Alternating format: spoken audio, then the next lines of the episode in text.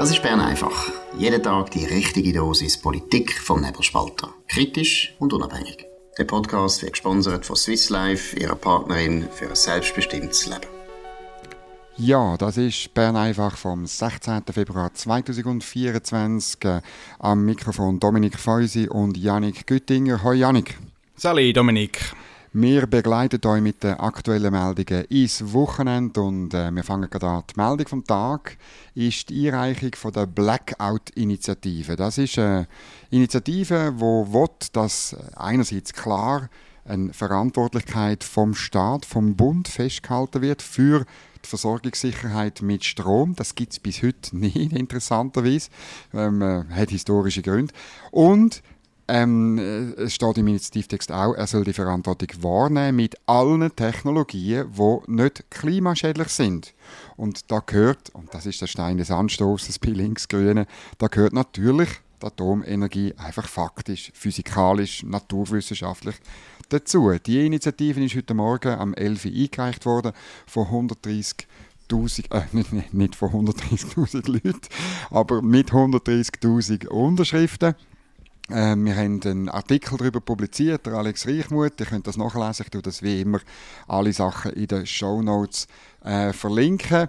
Interessant war, das sind vieles, vieles Kämpfer ähm, aus früheren Zeiten, die sich kennen.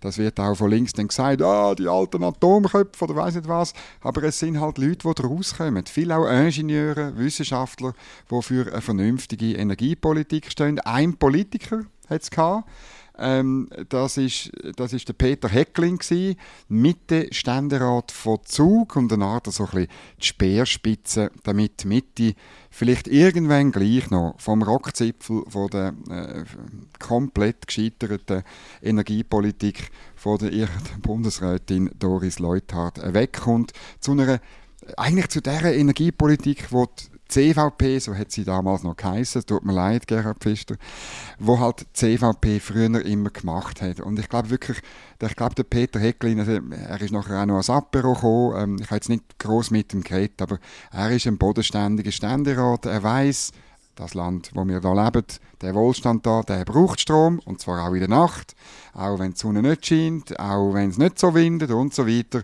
Darum brauchen wir grosse Kraftwerke, wahrscheinlich dann werden wir zuerst Gaskraftwerke brauchen, aber irgendwann brauchen wir auch schöne neue Atomkraftwerke. Und weil der Markus nicht da ist, mache ich jetzt das, was er würde an dieser Stelle machen. Es ist ganz einfach: Atom, Atom, Atom.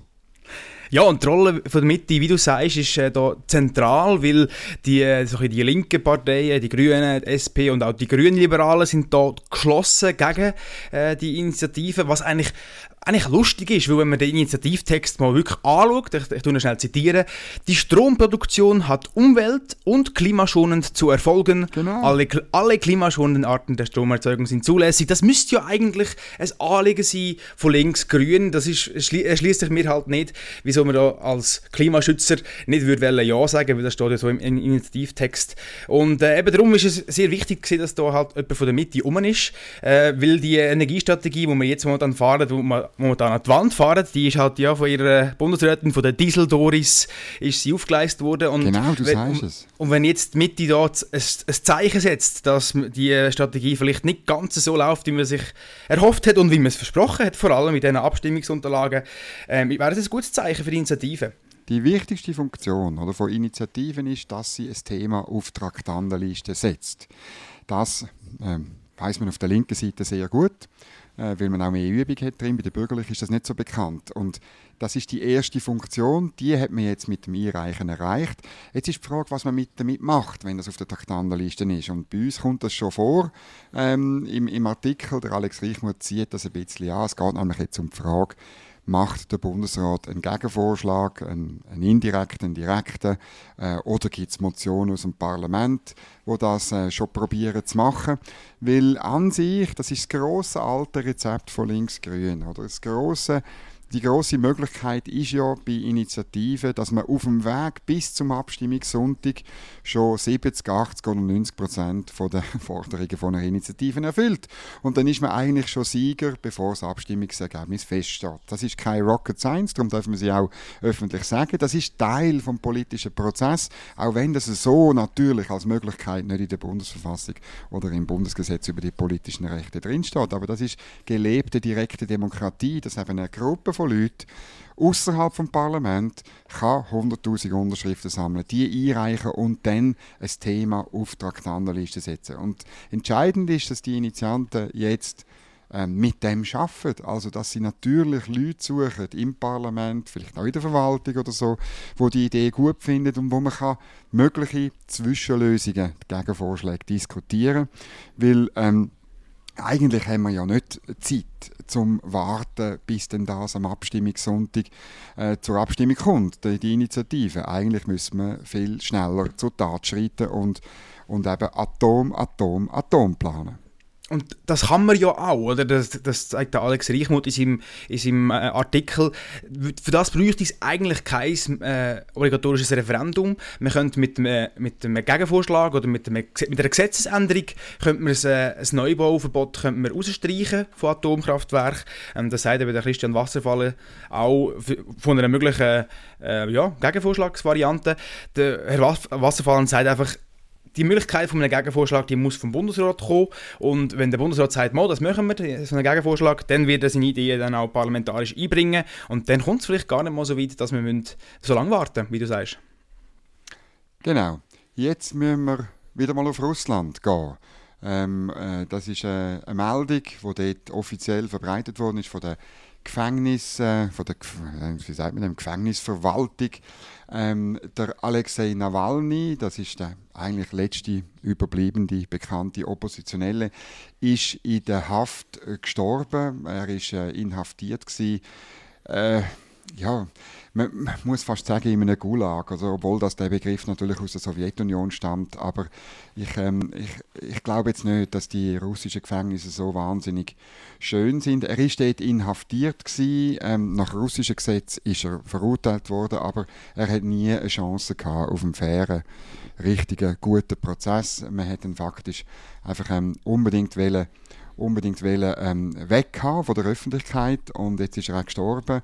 Äh, und ähm, ich gehe auch, also das ist jetzt, weiß man noch nicht, aber es dürfte irgendwann dann rauskommen, dass man ihn sicher nicht so behandelt hat, wie man an sich äh, anständigerweise auch Leute, die verurteilt worden sind, ähm, behandelt. Das ist halt so in einer Diktatur, in einer Autokratie das ist so ein bisschen der Umgang mit Oppositionellen, das ist da so bei den Putin-Fans, auch in der Schweiz, nie ein Thema. Es ist ähnlich wenig vorgekommen wie der Wunsch der Ukrainerinnen und Ukrainer, eben nicht draußen zu sein. Äh, es gibt, man tut da auf der, auf der auf selber Seite einfach Sachen ausblenden, die eigentlich zu einer freien Gesellschaft gehören. Darum, ich finde es äh, schon noch verrückt. Oder auch jetzt hat man in den sozialen Medien, möglicherweise sind das aber russische Bots, oder? Also äh, die, die da irgendwie äh, sagen, ja, das ist jetzt alles Propaganda, wenn, der, wenn der, dass der gestorben ist und dass der nicht gut behandelt wurde. Und von den Putin-Fans in der Schweiz hört man einfach nichts. Das ist das große Schweigen im Walde ich muss sagen, oder ich kann, ich kann da nicht schweigen. Oder? Es ist einfach ein Kennzeichen von, einer, von einem Rechtsstaat, von einer Demokratie, von einer offenen Gesellschaft, von einer Gesellschaft, die ich gut finde und ich leben will, dass es Opposition gibt und dass Oppositionelle nicht einfach ins Gefängnis müssen.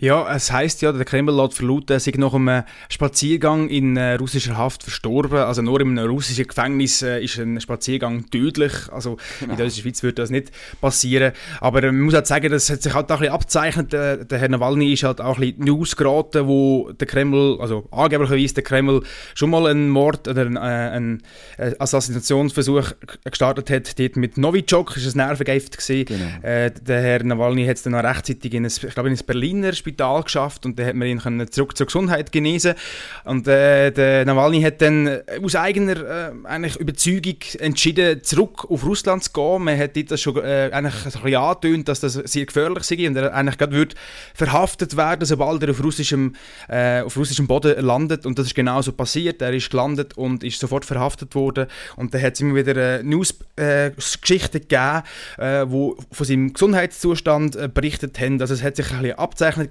vielleicht sind die auch gestreut worden vom Kreml, dass es jetzt ihm nicht gut geht, dass man den Tod ein bisschen ankündigen kann und dass es nicht ganz so überraschend kommt.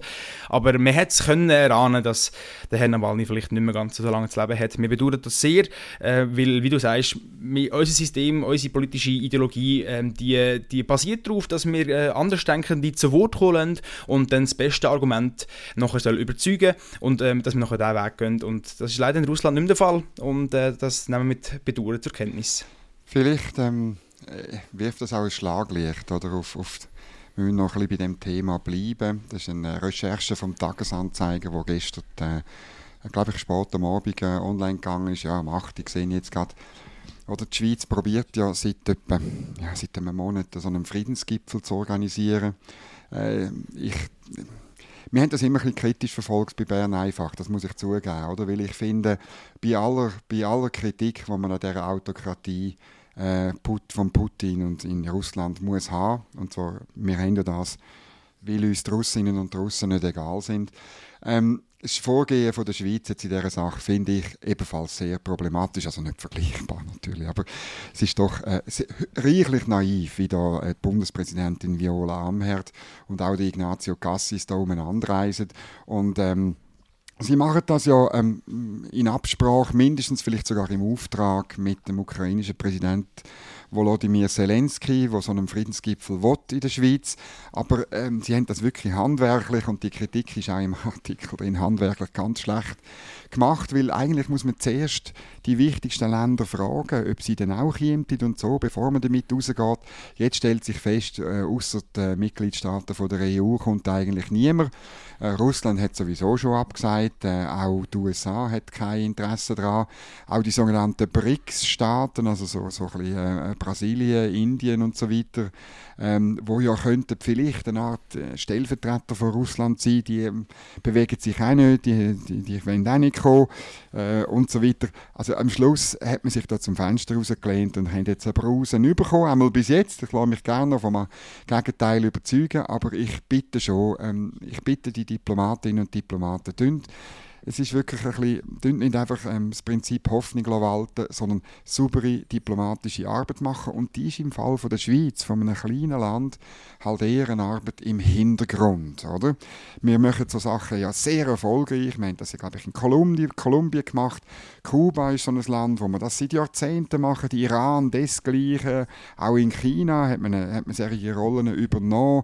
Ähm, ganz toll, aber äh, einfach die große Glocke schwingen und nachher Mühe hat zu liefern, das gibt dann eben einen Bumerang, das hilft unserem, unserer Reputation dann eben auch nicht. Ja, und das muss man halt auch in einem Kontext sehen. Oder? Für die Ukraine ist das natürlich ein riesiger Gewinn, wenn sie können ankündigen in der Schweiz einen Friedensgipfel können zu organisieren mit dem Zelensky höchstpersönlich. Das ist für sie ein innenpolitischer Gewinn. Und, für, und ich glaube, das ist auch ein bisschen überraschend gekommen. Ich glaube, der Zelensky hat da unsere, äh, unsere Vertreter ein bisschen überrascht mit dem, mit dem, mit dem Vorhaben, das er hatte. Äh, und dann ja, ist man doch ein bisschen euphorisch gesehen und hat da halt jetzt gerade äh, die, die ganze das Ganze aufgefahren für ihn. Äh, und du hast absolut recht. Also ohne, ohne Blessing von den USA kann man das erst recht nicht machen. Und wenn man die USA nicht an Bord hat, dann muss man China haben oder zumindest, zumindest die andere Kriegspartei, oder? Und äh, wenn man das Tucker Carlson Interview zum Beispiel ein bisschen genau verfolgt hat, dann, dann sieht man eigentlich schon, dass es dass da eigentlich schon die Möglichkeit von einem Frieden um ist, oder? Der, der Putin hat gesagt, für ihn ist das Istanbuler Abkommen immer noch eigentlich, äh, er orientiert sich immer noch an dem. Ähm, also wenn man das eigentlich gescheit gemacht hätte, dann wäre das eine gigantische Chance für die Schweiz, aber für das braucht es halt ein bisschen mehr Geduld und ein bisschen Feingefühl und äh, ist zu bedauern, dass das jetzt mal, leider halt jetzt so rausgekommen ist. Oder wir, wir wollen mal noch nicht, äh, noch nicht äh, verteufeln da, vielleicht, vielleicht äh, kommt ja das noch zur Frucht, aber äh, so wie es momentan aussieht, ist es fast ein bisschen peinlich für die Schweiz. Ja, wir bleiben gerade bei der Diplomatie und eben, ich habe es glaube gestern schon gesagt, wir sind dort die Sendung, wo die kleinsten Millimeter kleinen Verschiebungen in Sachen EU-Rahmenverträge gemeldet werden. Auch heute haben wir wieder so eine Meldung. Ich habe in meinem Briefing, wo, ich, wo die, die es abonniert haben, äh, bereits bekommen haben, morgen Morgen wäre es dann online, ähm, habe ich einen kleinen Überblick geschrieben, weil die, die Phase von der Konsultation, die der Bundesrat gemacht hat zu seinen Verhandlungsleitlinien, die ist ähm, formell eigentlich gestern fertig gewesen. Äh, und ähm, geantwortet hat auch als einer der letzten, aber sehr wichtigen Wirtschaftsverbände Swiss Holdings. Das ist so der Verband der ähm, multinationalen Konzerne in der Schweiz. Und äh, ja, ich habe da angefangen lesen und habe gedacht, ja, ja, das wird etwa Copy-Paste sein von Economy Suisse.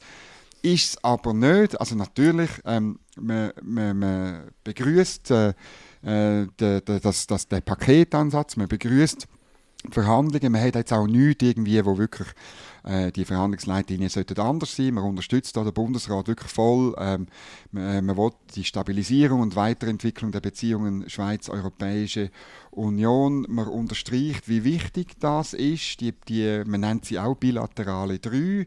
Das ist ganz entscheidend, dass man da vorwärts kommt. Man unterstützt auch äh, inhaltlich die, die ähm, dynamische Übernahme vom EU-Recht. Man äh, betont, äh, wie viel Vorteil das könnte haben. Und dann kommt dann plötzlich ähm, äh, äh, kommt dann plötzlich, also dann kommt zuerst ein Abschnitt, wie wichtig eben ähm, äh, der Abschluss von Marktzugangs- und Kooperationsabkommen sind und auch wie wichtig äh, dass es ist, dass man dann wieder Handel treiben kann. Und dann kommt ein Abschnitt Klärung der institutionellen Fragen als Chance und Herausforderung zugleich. Ich tue auch das euch unten dran verlinken. Und dort ähm, ja, er kommt dann plötzlich so ein bisschen, einfach ein paar kritische Abschnitte, weil man sagt, die EU-Regulierung, die ist ja so hoch und es geht so schnell, oder? Und ähm, das, äh, das, das ist äh, schwierig dann einfach so zu übernehmen. Ich zitiere, es ist Stand heute schwierig vorauszusehen, in welchen Themenbereichen die EU künftig eine stärkere Regulierung anstrebt und ob diese neuen Regeln oder Rechtserlasse grundlegende Positionsunterschiede im Verhältnis Schweiz-EU auslösen könnten. Ähm, es, es käme hinzu, dass viele Politiker sektorübergreifend wirken würden und äh, man fordert eigentlich ähm, vom Bundesrat einen Bericht darüber. Aus Sicht von Swiss Holdings fehlen zum heutigen Zeitpunkt verlässliche Szenarioanalysen, wie sich diese neu vorgesehenen institutionellen Elemente auch im Kontext der erwarteten Entwicklungen auf übergeordneter politischer Ebene auf die Handels-, Steuer-, Arbeits- und Wirtschaftspolitik der Schweiz auswirken werden. Und welche, ist kompliziert geschrieben, und welche Folgen dies für den Schweizer Wohlstand und den Wirtschaftsstandort hat. Und das finde ich schon noch, das finde ich schon noch ähm, verrückte Aussage, das hätte ich nicht erwartet, ähm, weil es zeigt, dass man bei den wirklich großen Unternehmen so ein sich bewusst ist, mindestens, dass die, das Übernehmen von EU-Regulierung nicht nur lustig und nicht nur schön ist. Ja, und ich finde das super, dass sie eine explizite Forderung stellen, das soll ein Bericht haben. Wir wollen das schwarz auf weiß, wir wollen das mal abgeschätzt haben, weil das ist, es hat so gigantische ähm, Folgen, das Abkommen. Wir wollen das mal wirklich professionell abgeklärt haben. Und dann können wir über das befinden, wenn wir das vor uns haben. Oder jetzt momentan ist, viel, ist es viel, viel Nebulöses um das Ganze herum und wir, wir, es gibt viele Behauptungen, etwas stimme nicht und so. Wir wollen das mal schwarz auf weiß abgeschätzt haben. Darum finde ich die Forderung absolut begrüßenswert. Was ich aber ein bisschen, ein bisschen spezieller finde, ist, äh, es hat noch ganz am Schluss in dem Bericht hat es noch einen Abschnitt äh, innenpolitische Überlegungen und da geht es eigentlich darum, dass der Swiss Holdings eigentlich sagt, wenn so ein Abkommen aufs Tapet kommt, dann, äh, dann müsse das sehr breit abgeschützt sein, oder? Äh, sie sagen da, es ist dem Verband ein Anliegen, dass hier ein innenpolitischer Konsens zur Konsolidierung der Positionen bla bla bla, äh, erreicht werden kann. Also sie wollen das breit abgeschützt haben und sagen auch, da müssen alle Stakeholders wie die Sozialpartner, also Gewerkschaften, Gewerkschaften und auch die Wirtschaftsakteure berücksichtigt werden. Wer sie aber nicht nennen, das sind andere Stakeholders und das sind Kantone. Also sie, sie, wir reden da wieder nicht vom obligatorischen äh, Staatsrechtsreferendum, wo eben stände mir, also das Kanton mehrheitlich auch zustimmen Das wird da nicht gefordert, oder? Und ich hätte es jetzt halt begrüßt, wenn man da auch die auch noch äh, inkludiert hätte in in, in die Stellungnahme, weil es hat die Woche wieder eine Europa-Rechtsexpertin gegeben, das ist der Christa Dobler, äh, wo gesagt hat, dass, äh, es, dass es kein äh, obligatorisches Staatsrechtsreferendum Referendum bräuchte ähm, in, in, in diesen Verträgen. Wir haben, Sie erinnern sich, wir haben schon mal berichtet von einer Europarechtlerin, die das gesagt hat, Frau Epine. Ähm, und, und wir haben das ganz klar, wir können, wir können das auch noch verlinken, sonst, äh, wir haben das ganz klar ähm, dargelegt, wieso dass eben ein, Staatsrechtsreferendum äh, kann gemacht werden, so, ein, ein obligatorisches, äh, und mit dem stände mehr, wenn es um einen wichtigen Vertrag geht und die EU-Rahmenverträge, das sind eben wichtige Verträge, darum würde ich dann eigentlich sagen, bitte sind doch da explizit und fordert auch ein Stände mehr bei den EU-Rahmenverträgen wie anno äh, 1992 beim EWR. Gut, weißt dass, ähm, dass die grossen Firmen sich da dazu, zu dieser staatsrechtlichen Frage jetzt nicht explizit äußern, das verstehe ich noch.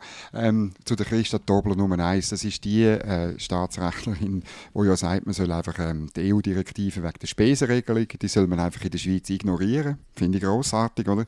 Also wenn, wenn ein Jus-Student im ersten Semester in der Prüfung schreibt, ja, man muss einfach ein Gesetz oder eine, internationale völkerrechtliche Verpflichtung muss man einfach ignorieren.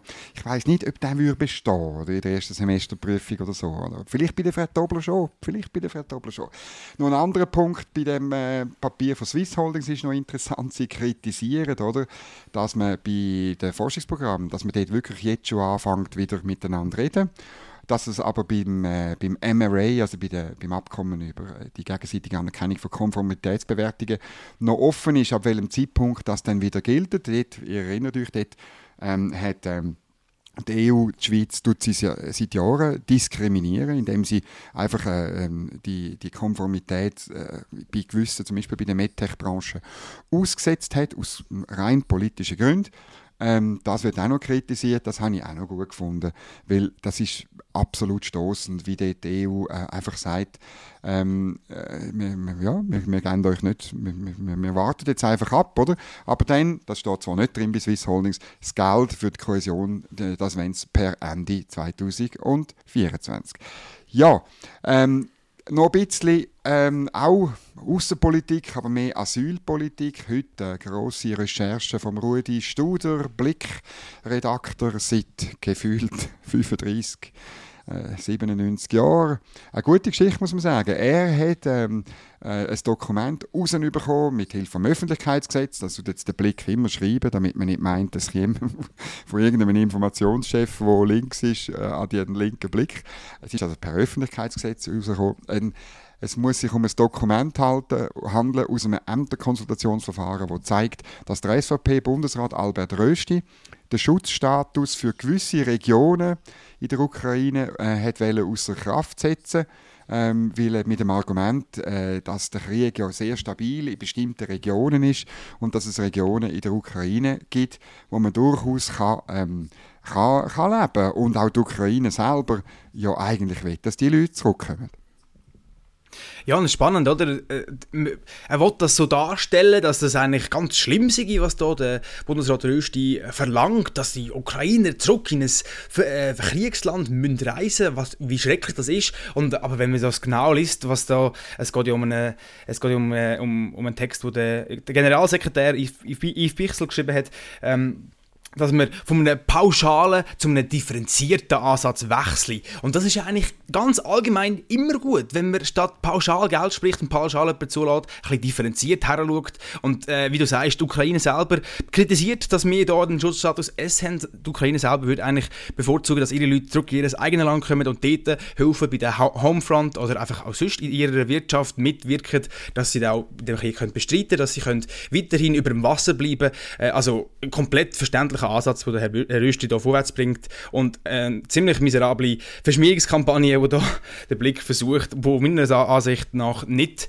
äh, nicht gelingt, weil wenn ich den Text lese, dann wird mir der Herr Rüsti äh, nur sympathischer und nicht äh, weniger sympathisch. Ja, also wir sind eh, wir sind natürlich Nebelspalter, äh, das Portal für differenzierte Betrachtungsweise von Politik, Wirtschaft und Gesellschaft.